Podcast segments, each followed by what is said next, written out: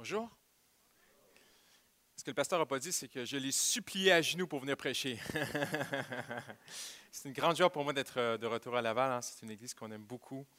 Et puis, c'est merveilleux. Les présentations sont faites. Et puis, euh, j'aimerais juste vraiment clarifier quelque chose tout de suite en commençant parce qu'il a parlé, tout ça, de bons prédicateurs. J'aimerais juste vous dire, ça va faire 18 ans que je suis pasteur à plein temps. J'ai été pasteur 10 ans au Canada et ça fait 8 ans que je suis en France. Et après 18 ans, j'ai fait un constat qui, à chaque jour, est de plus en plus fort. Une conviction dans mon cœur qui grandit à chaque jour de plus en plus. J'aimerais vraiment juste clarifier ça avant de commencer. Je ne peux rien faire pour vous.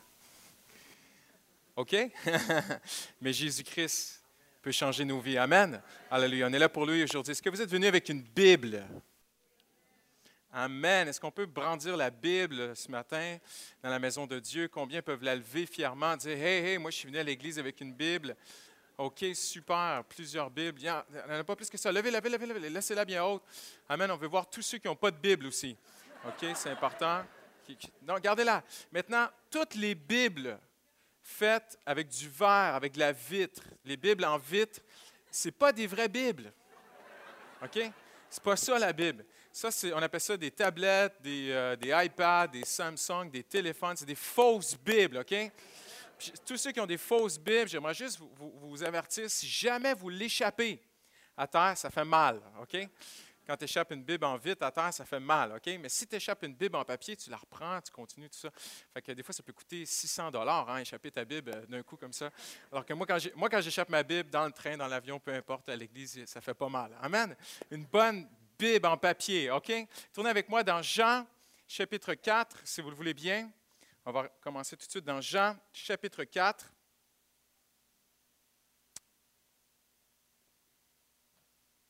Alors que vous tournez, euh, simplement vous dire, j'ai un nouveau livre à vous présenter. C'est un trésor. Je, l'ai présenté très, très succinctement euh, à la première réunion ce matin. Je ne vais pas, prendre beaucoup de temps aussi là-dessus. On veut vraiment aller dans la parole de Dieu.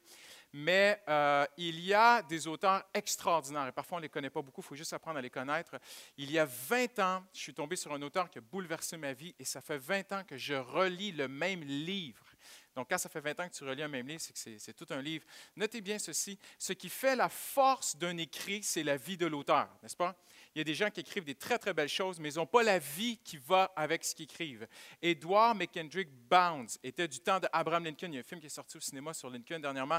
Son témoignage est monté jusqu'à Abraham Lincoln à la Maison-Blanche. Il était pasteur euh, au sud des États-Unis durant la guerre de sécession. Et malheureusement, on lui a demandé de signer un traité en faveur de l'esclavage.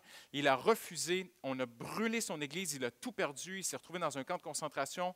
Et puis, euh, euh, il a tout perdu, mais il y a une chose qu'on ne pouvait pas lui enlever. Il avait une flamme dans son cœur extraordinaire de la part de Dieu. Il avait une passion dans sa vie. On dit de lui qu'il donnait sa, ration aux femmes, aux enfants, il prêtait sa veste quand il faisait froid, tout ça. Quand il est sorti euh, des camps de concentration, euh, euh, quand on dit camp de concentration, ça fait quand même bizarre, mais c'était vraiment des camps de concentration américains aux États-Unis durant la guerre de sécession. Quand il est sorti de là, il s'est enrôlé comme aumônier parce qu'il ne pouvait pas être pasteur d'église, c'était la guerre. Et il avait une telle passion pour les gens, pour les armes, qu'il courait au front sous les balles, sous les boulets de canon, quand il voyait des soldats tomber avec sa Bible, il courait au front, puis il allait se coucher à côté des soldats mourants.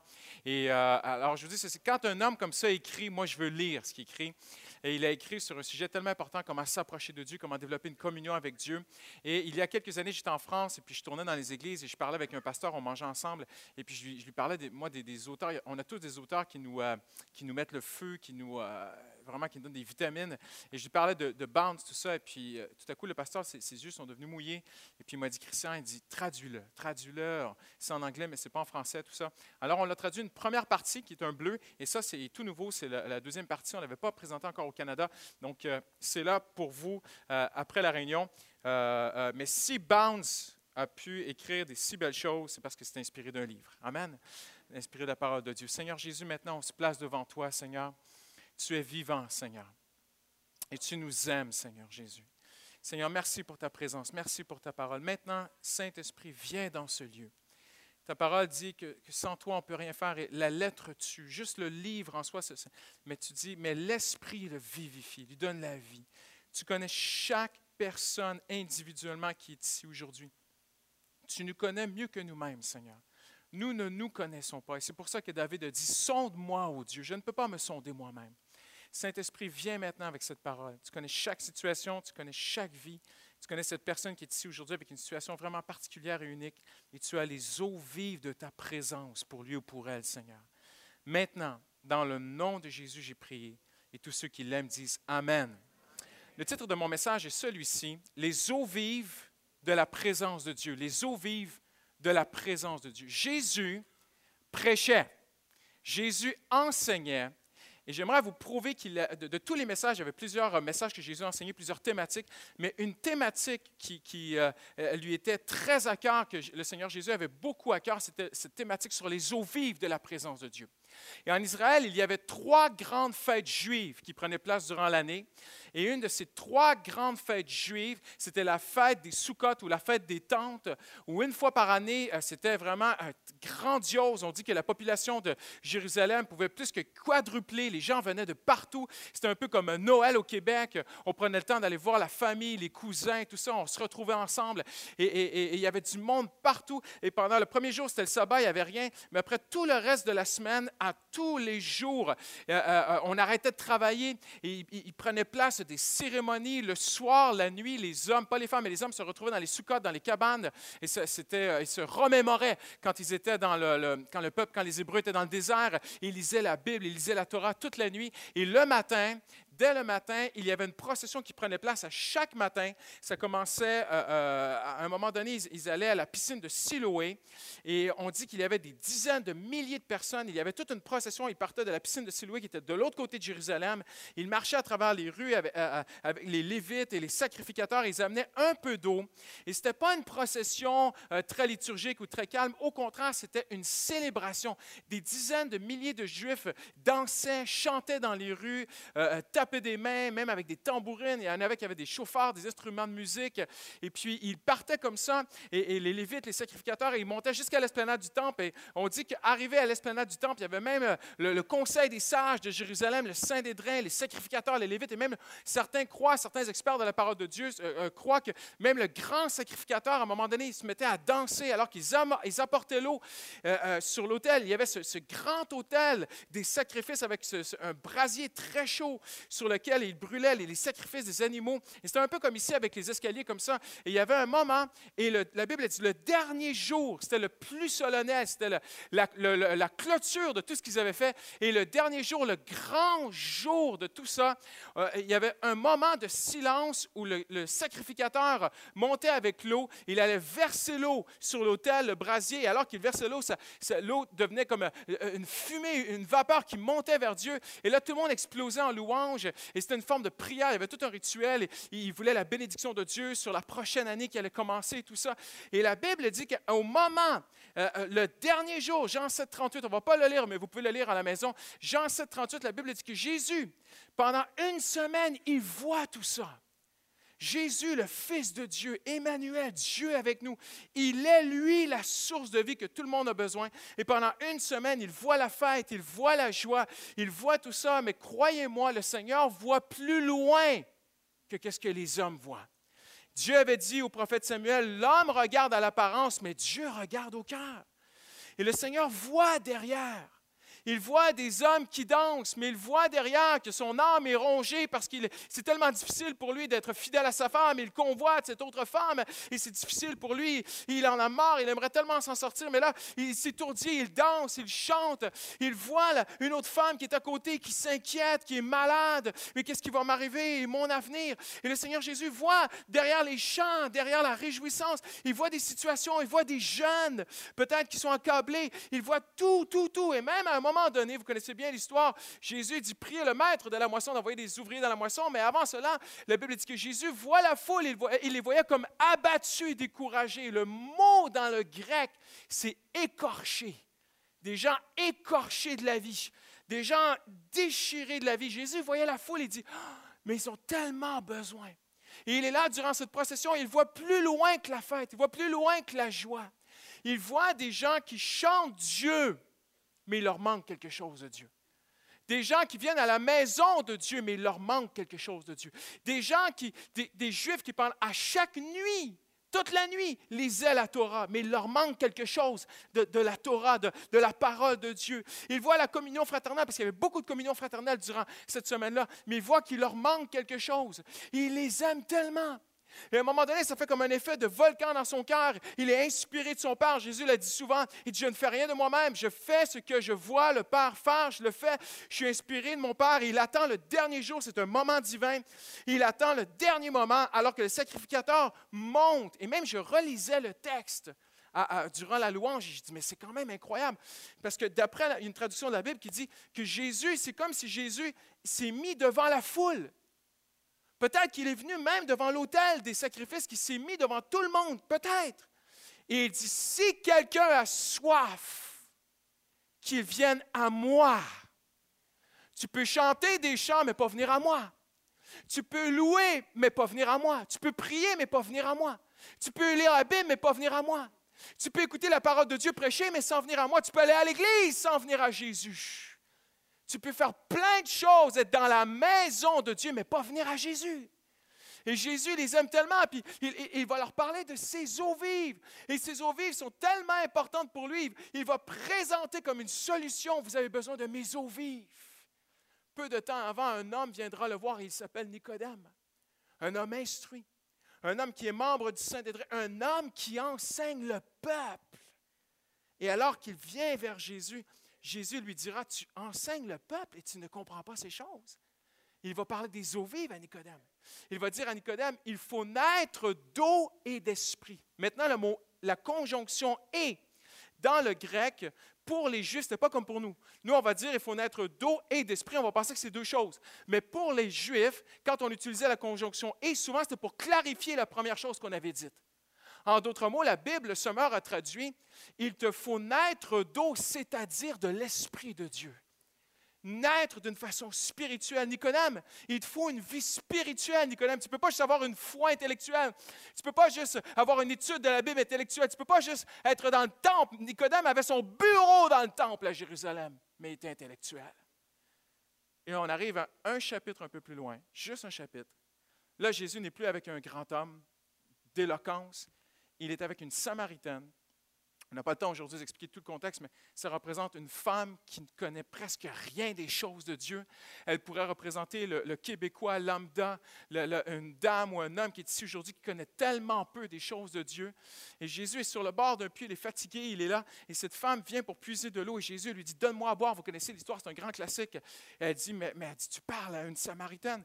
Et, Jésus lui dit, si tu savais qui te demande à boire, c'est toi qui lui demanderais de l'eau. Elle dit, mais tu n'as même pas rien pour, puiser de l'eau. Et voyez-vous, les gens ne comprenaient pas le message de Jésus. Je vais vous expliquer pourquoi. La foule n'a pas saisi ce que Jésus a dit. Nicodème n'a pas compris ce que Jésus a dit parce que Nicodème a dit à Jésus, comment cela est-il possible? Tu parles d'une naissance spirituelle. Comment cela est-il possible? Et la Samaritaine non plus ne comprend pas de quoi Jésus parle. J'aimerais vous montrer aujourd'hui deux vérités sur les eaux vives de la présence de Dieu. Premièrement, les eaux vives de la présence de Dieu sont invisibles. Et deuxièmement, les eaux vives de la présence de Dieu sont transmissibles. Mais premièrement, elles sont invisibles. Jésus est tellement bon, tellement plein de grâce et d'amour. Il aurait pu faire autre chose. Il aurait pu dire, je vais faire comme Billy Graham, je vais remplir des stades toute ma vie. Et Dieu bénit Billy Graham. C'est un homme de Dieu extraordinaire. Chacun a eu son appel unique. Mais s'il y en a un qui aurait pu choisir de remplir des stades toute sa vie, guérir le plus de malades possible et enseigner des foules. Non, Dieu n'est pas comme ça. Dieu, est capable de se lever devant des milliers à Jérusalem et prêcher une fois si quelqu'un a soif, mais il est aussi capable de s'attarder avec une femme qui ne comprend pas les choses de Dieu et de prendre le temps de lui expliquer. Et ça, c'est la beauté, mon ami, de la personne de Christ elle ne comprend pas. Voyez-vous, Jésus va lui parler d'une eau, elle, pense à une eau matérielle. Jésus lui parle d'une eau spirituelle. elle est là, elle ne comprend pas. Et Jésus, tranquillement, il l'amène sur le terrain spirituel. Et, puis, il va parler dans sa vie. Il va dire, tu as eu cinq maris. Et celui avec qui tu es, tu en es un sixième. Elle dit, mais tu es prophète. Alors, tout de suite, elle lui pose une question. Est-ce qu'il faut, est-ce qu'il faut être un prophète? Dis-moi. Les Juifs disent qu'il faut prier à Jérusalem et nous, les Samaritains, on dit qu'il faut prier ici. Où est-ce qu'il faut prier? Et encore là, elle est dans, quelque chose de matériel. Et Jésus est tellement bon, il va encore la, prendre par la main et l'amener tranquillement vers quelque chose de spirituel. Il va lui dire, non, non, non, non, ce n'est pas une question de prier là ou là ou Jérusalem. Il va dire, hey, les vrais adorateurs doivent adorer Dieu en esprit. Et Jésus va faire, va donner une révélation à cette femme qui connaît presque rien des choses de Dieu. Il va lui donner une révélation qui n'a jamais été dite, d'après mes études. Si je me trompe, venez me corriger, je suis, je suis- je suis humble et enseignable. Mais d'après mes études, jamais personne n'a donné cette révélation avant Jésus. Jésus va dire à une simple Samaritaine au bord du puits, il va lui expliquer encore plus qui est Dieu, comme jamais ça a été expliqué. Il va lui dire, Dieu est esprit. C'est la première fois qu'on entend ça dans la Bible. Dieu est esprit. Et ceux qui l'adorent doivent l'adorer en esprit et en vérité. Et encore ici, on a la conjonction et, ça veut dire en esprit, c'est-à-dire en vérité. Et ce que Jésus essaie de dire à cette femme, c'est tu regardes à ce qui est visible, mais le plus important, c'est ce qui est invisible. Tu veux adorer Dieu avec des choses visibles, tu veux adorer Dieu de façon visible, mais Dieu veut t'amener sur un terrain invisible. Adorer Dieu en esprit, c'est l'adorer en vérité, parce que Dieu est esprit. Et Jésus voit à quel point l'homme, chaque personne qui est ici aujourd'hui, dans l'image que cette femme représente, à quel point on est affecté, notre joie, no- notre état d'âme, nos ups and downs, notre bonheur est affecté par ce qui est visible. Si je vais bien dans ma santé, je suis OK. Si ça va bien autour de moi, ça va bien socialement, ça va bien dans ma famille, ça va bien dans mon couple, ça va bien. Mais si j'ai des problèmes, ça affecte mon bonheur. Et le Seigneur Jésus essaie d'amener cette femme petit à petit parce qu'il il la- il la voit, il voit qui elle est. Elle a eu cinq maris. Avez-vous déjà pensé à ça? Cinq maris. Donc probablement que cette femme n'est plus très jeune parce qu'elle a eu cinq mariages. Et dit, celui avec qui tu es aujourd'hui n'est pas ton mari, donc tu es à un sixième. Les cinq premiers, tu les as mariés. Il y a eu des célébrations, il y a eu des mariages. Peut-être qu'elle a eu des, des maris avec des enfants avec, avec ces hommes-là. Et puis, à un moment donné, ça a été déchirant. Ils ont dû se laisser. Son cœur a été écorché, comme on l'a dit tout à l'heure. Elle traîne des blessures, elle traîne des déceptions de la vie. Maintenant, aujourd'hui, en 2014, qu'une femme ait cinq maris au Québec, hein? En France, pff. Mais à l'époque, il y a 2000 ans, qu'une femme ait eu cinq maris, même socialement, l'étiquette qui est sur elle, comment les gens la regardent. Euh, C'est pour ça qu'elle vient puiser l'eau le midi. On ne venait pas puiser l'eau le midi. Il faisait trop chaud. Elle vient seule, il y a une honte sur sa vie, il y a des préjugés sur sa vie. Et, Jésus essaie de lui expliquer le vrai bonheur, là. C'est pas qu'on arrête tout le passé. C'est pas qu'on refasse toute ta vie. J'ai une eau pour toi. J'ai une vie pour toi dans ta vie. J'ai une force pour toi que même si tu as été blessé, blessure par-dessus blessure, honte par-dessus honte, péché par-dessus péché, et même si aujourd'hui tu es, peut-être dans la honte et tu te caches un peu, et que même si aujourd'hui, avec ce, sixième homme, tu ne sais pas comment ça va se passer demain, je veux t'amener vers une vie où, où les eaux vives que tu as besoin sont invisibles. Regardez ce qu'il Elle veut quelque chose de concret. Jésus lui offre quelque chose d'abstrait. Voyez-vous, même souvent, ça peut être une tentation à l'Église. Même pour nous, il peut y avoir une pression sur nous, les pasteurs. Pasteur, prêche-moi quelque chose de concret. J'ai des problèmes concrets, j'ai des problèmes terre à terre. Demain, je rencontre des défis au travail, dans ma vie personnelle, et je veux une solution concrète. Je veux, je veux, je, veux des conseils. Donne- Donne-moi des tips. Donne-moi les, les, les, les cinq choses que je devrais savoir pour demain qui sont vraiment concrètes. Et Jésus ne fait pas ça. Elle a des besoins très, très, très concrets. Et Jésus lui parle de quelque chose qui est très abstrait, quelque chose d'invisible, la présence de Dieu, les eaux vives de Dieu. Il lui dit, je, vais te donner des eaux vives pour ton âme, et elle ne comprend pas. Il faut qu'il prenne le temps de lui expliquer ces choses-là. Un jour, un homme est venu me voir après une réunion dans une église, il m'a dit, pasteur, il dit, j'aimerais vous dire ceci, il faut que les pasteurs prêchent des choses concrètes. Moi, je suis sur des chantiers en région parisienne, c'est dur, et puis nanana, puis on fait face à toutes sortes de défis, puis, puis quand je viens à l'église, j'aimerais avoir vraiment du concret pour m'aider. Mais Jésus n'aurait pas fait un bon prédicateur pour lui. Parce que Jésus prêchait quelque chose d'abstrait, quelque chose d'invisible. Elle veut du concret, il offre du abstrait. Elle veut du matériel, Jésus offre quelque chose d'immatériel.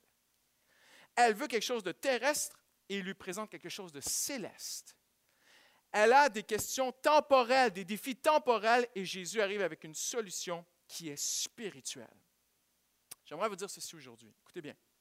J'ai cette profonde conviction que tous nos découragements, nos déceptions, nos frustrations et même les blocages que parfois nous vivons sont liés, écoutez bien, sont liés au doute qu'un Dieu esprit et invisible doit d'abord faire un travail invisible dans nos cœurs. Il faut premièrement, et c'est ça que Jésus veut toucher dans sa vie, ô combien elle aurait aimé qu'il règle tout autour. Et Jésus lui veut régler à l'intérieur dans son cœur. Il faut que je touche quelque chose dans ta vie. Il faut que tu découvres les eaux vives de la présence de Dieu. Extraordinaire pour, pour euh, désaltérer ton âme. Et ça va amener une vie dans ta vie. Ça va amener une force dans ta vie. Jésus a même utilisé l'expression les eaux vives. La Bible parle des eaux vives. Le mot ici dans le grec, c'est des eaux qui sont vivantes. Il y a des traductions qui l'ont mal traduit, qui ont, comme traduit une autre source ou une eau coulante. Non, non, c'est pas ce que j'ai. Parce que le mot dans le grec, c'est le mot Zoé. Si vous connaissez le mot Zoé, c'est la vie éternelle. Le mot Zoé signifie la vie même de Dieu. Zoé, c'est la vie qui est en Dieu, c'est la nature, c'est l'être de Dieu lui-même, qui lui est la source de toute vie, de toute éternité, de toute énergie. Et Jésus dit, j'ai une eau Zoé pour toi. J'ai une eau de, vie éternelle que je veux déverser dans ta vie. Une eau tellement incroyable que Jésus va citer dans Jean 7, 38, une des grandes prophéties dans l'Ancien Testament, dans Ézéchiel, alors que euh, l'ange va montrer à Ézéchiel le nouveau temple. il va lui montrer que du temple sort une rivière d'eau vive qui vient désaltérer, qui, vient, qui amène la vie partout. Et, partout où coule cette rivière, la vie vient. Et vous savez, même l'ange va demander à Ézéchiel de mesurer la rivière. Vous savez, on peut mesurer la rivière, la largeur de la rivière à peu près, parce qu'il va la mesurer avec des coudées. Et on en vient à mesurer que la moitié, à peu près la rivière au complet, serait à peu près 4 à 5 kilomètres de large. Il y a des villes qui font 5 kilomètres de large. Et Dieu dit, j'ai une telle vie, j'ai une telle, depuis Jésus-Christ, parce qu'elle vient de Jésus, cette vie-là, j'ai une telle vie que je vais mettre dans ta vie, j'en ai plus que ce que tu as besoin. J'ai plus de vie pour toi, j'ai plus de, joie, de paix, de bonheur, d'amour, de grâce que tu peux supporter. Et je vais vous dire une conviction que j'ai aussi.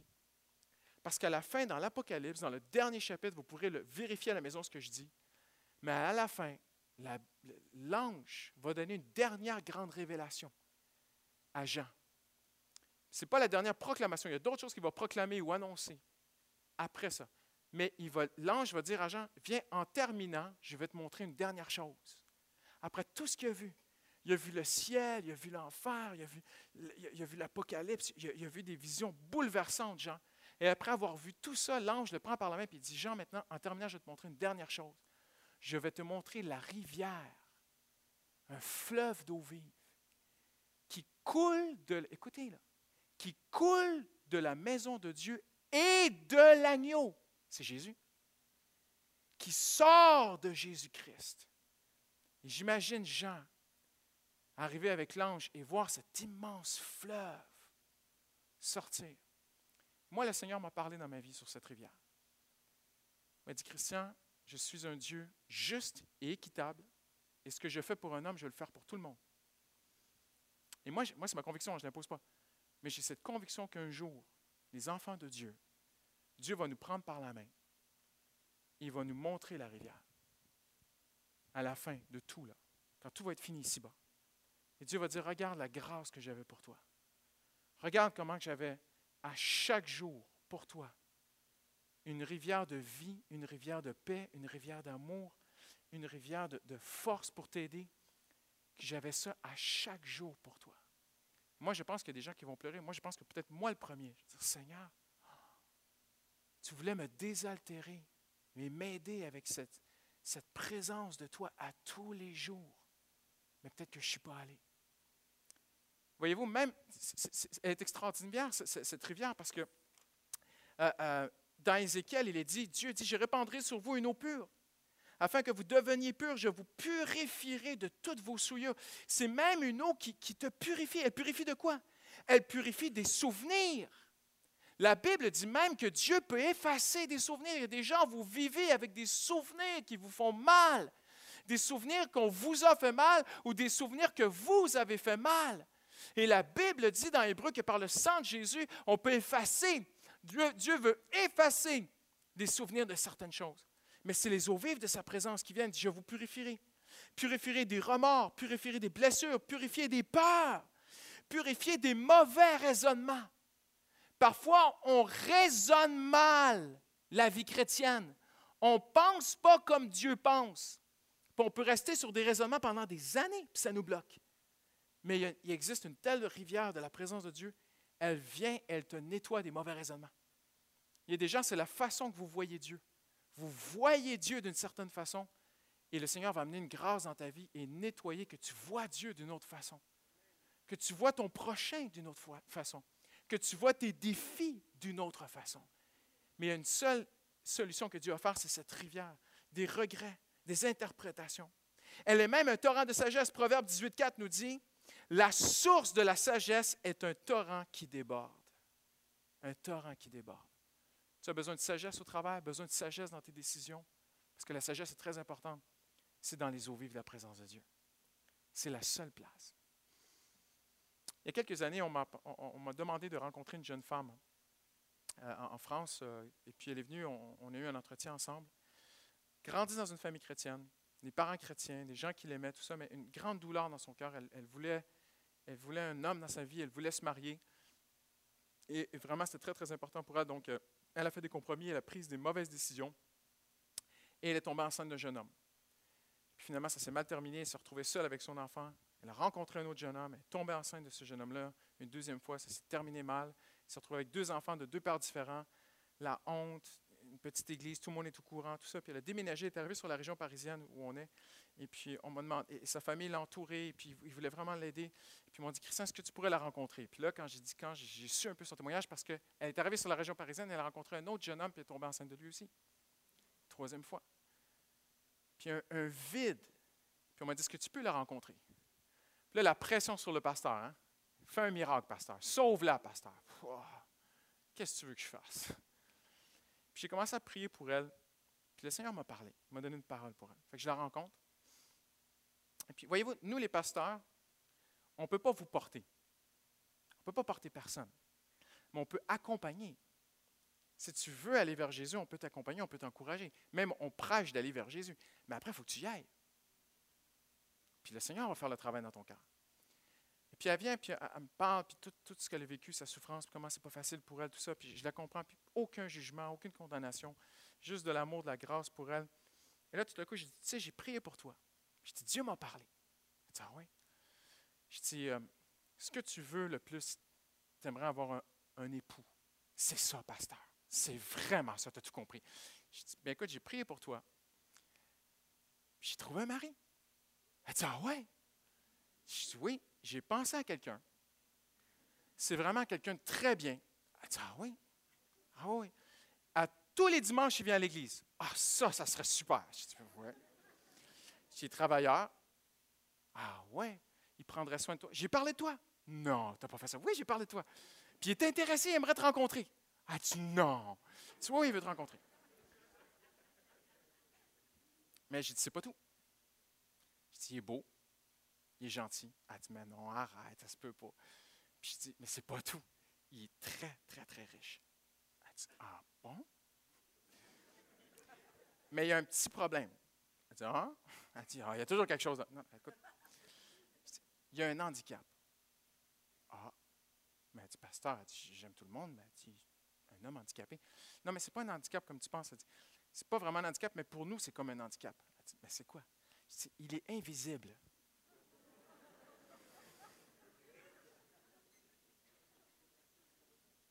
C'est le meilleur mari.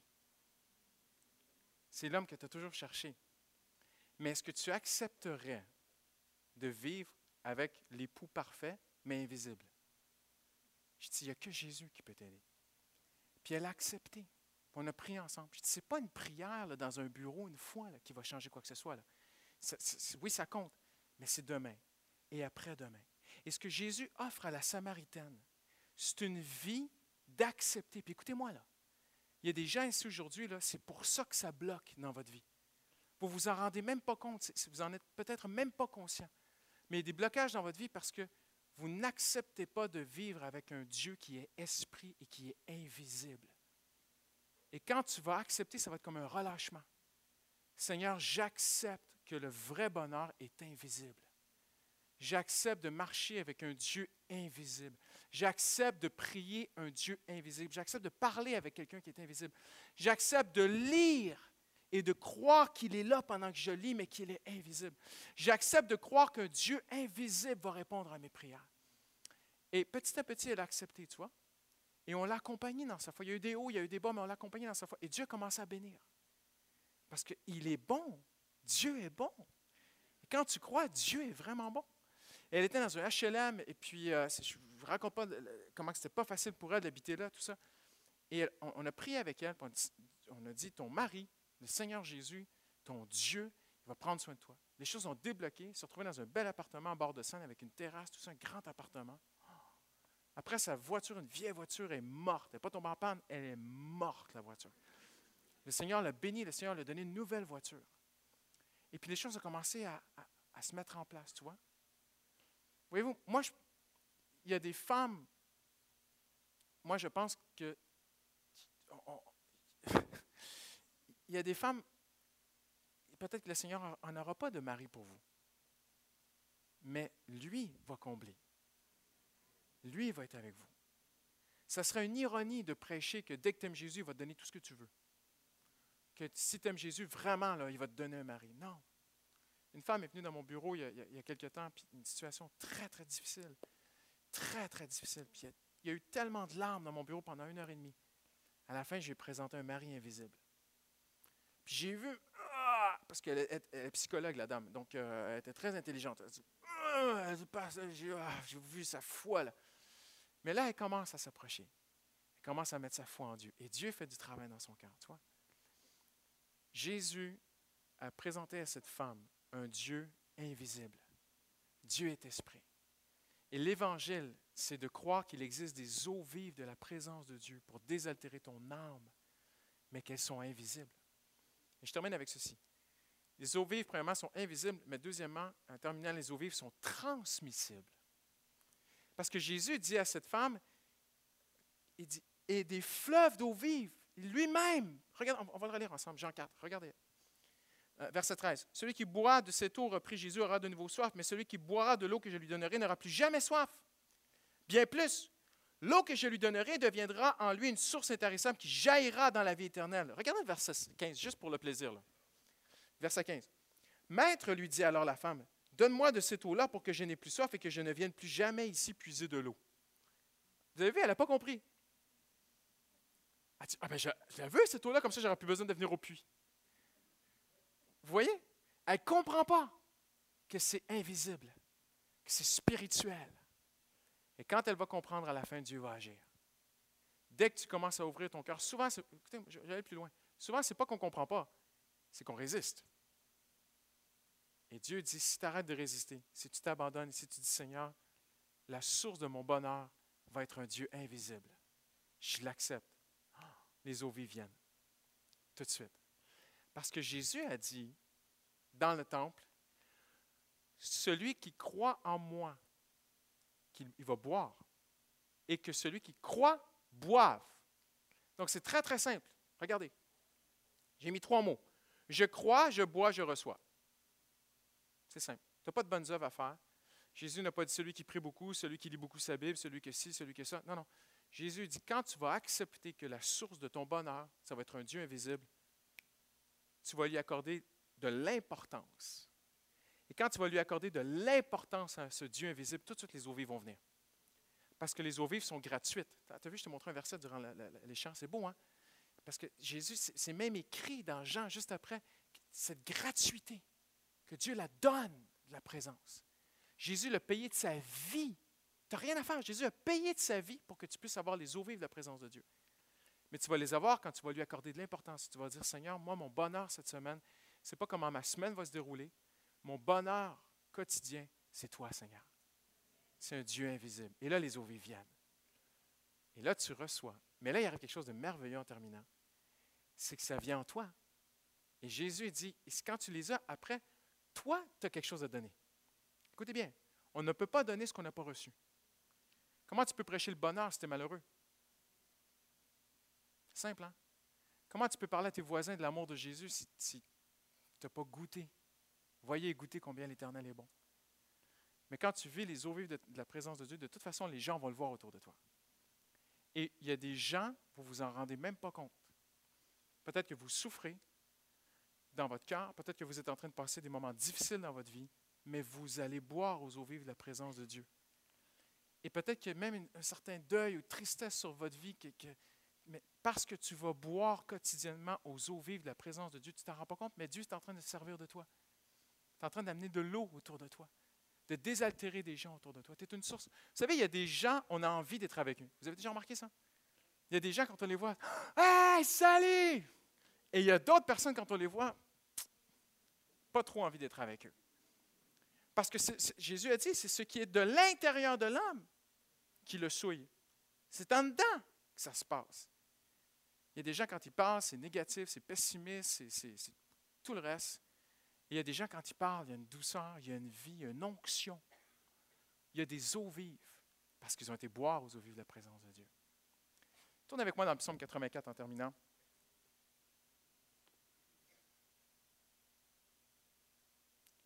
Psaume 84. J'invite les musiciens et puis je vais vous montrer une petite vidéo en terminant, très touchante.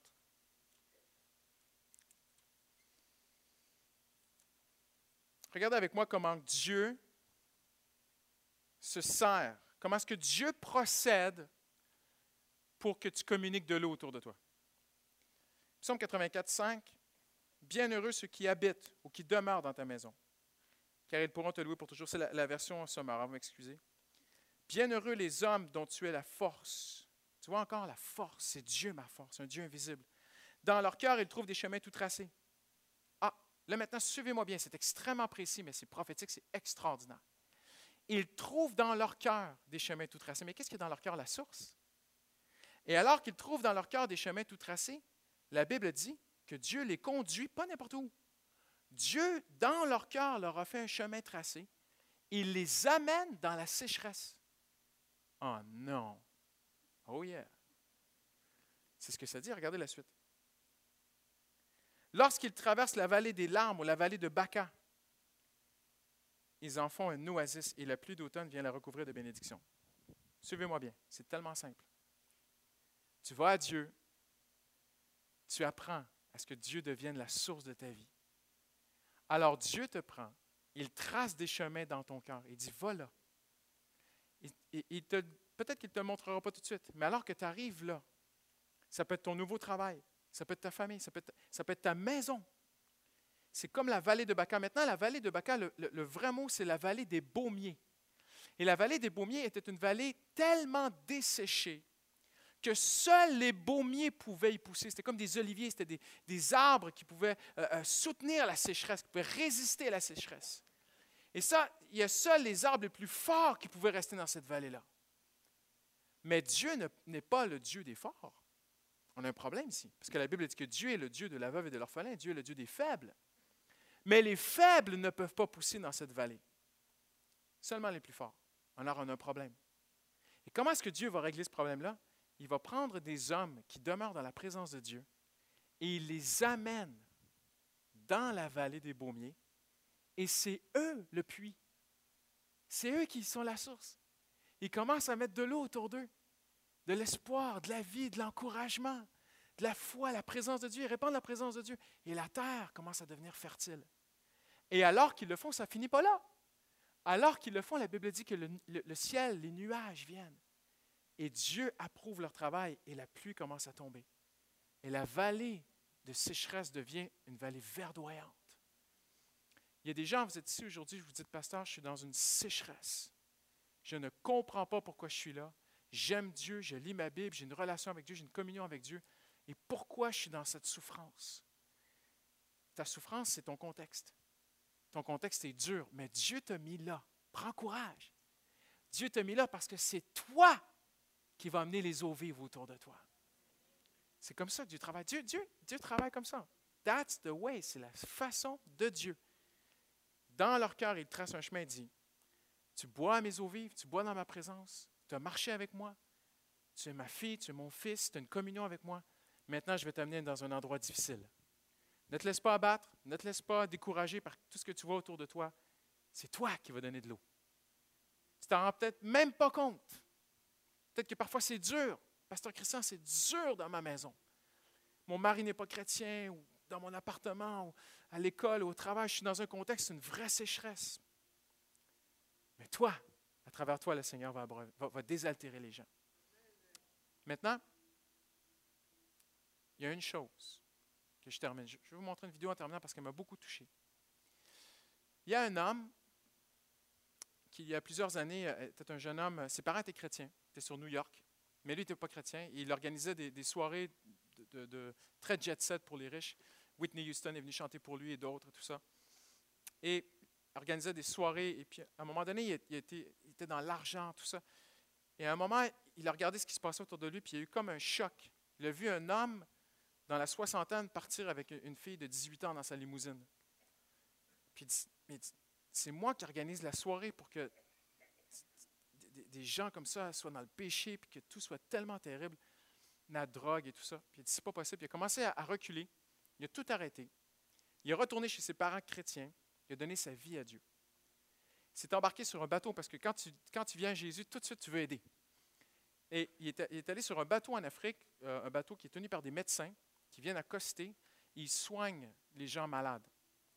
Et quand il a vu des gens tellement malades, il a dit, mais d'où vient toute cette douleur, cette souffrance, des, gens qui avaient des, tumeurs gros comme des pamplemousses. Il dit, mais, j'ai vu des photos, c'est impressionnant. Alors, il, il, est descendu du bateau, il est entré dans les terres, puis il a dit, je veux trouver la source du problème. La source, c'était la source. La source du problème, c'était la source d'eau à laquelle les gens buvaient. Et les gens buvaient de l'eau insalubre, de l'eau non potable. La première cause de mortalité au monde, ce n'est pas la guerre, c'est l'eau non potable que les gens boivent. C'est la première. Il y a plus de monde, je pense, que, je, pense qu'il y a 10 personnes chaque seconde qui meurent dans le monde parce qu'ils boivent une mauvaise eau. Alors lui, il s'est dit, je vais consacrer ma vie à une seule chose, on va creuser des puits. On va creuser des puits. Et puis il lève de l'argent, ça s'appelle Charity Water, ils sont à New York, ils ont creusé des milliers de puits partout dans le monde. Mais à un moment donné, ils ont eu un blocage parce qu'ils voulaient aider un village, ils voulaient aider un endroit où il y avait sept villages. ils ne pouvaient pas les aider parce qu'il y avait un ravin.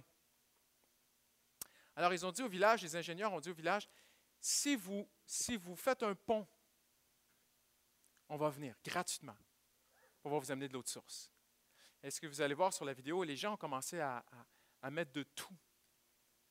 Puis ils ont fait un chemin. Et gratuitement, les ingénieurs sont venus. Et vous allez voir l'eau qui jaillit, les enfants qui dansent. Écoutez-moi, vous savez où je m'en vais? Il y a des gens ici aujourd'hui, c'est ce que vous avez besoin de faire. Il y a des blocages dans vos vies face à Dieu, face à d'autres choses, qu'on va prier ensemble dans un instant. Mais vous avez besoin de faire un chemin pour Dieu, dans votre cœur, et les eaux vont venir.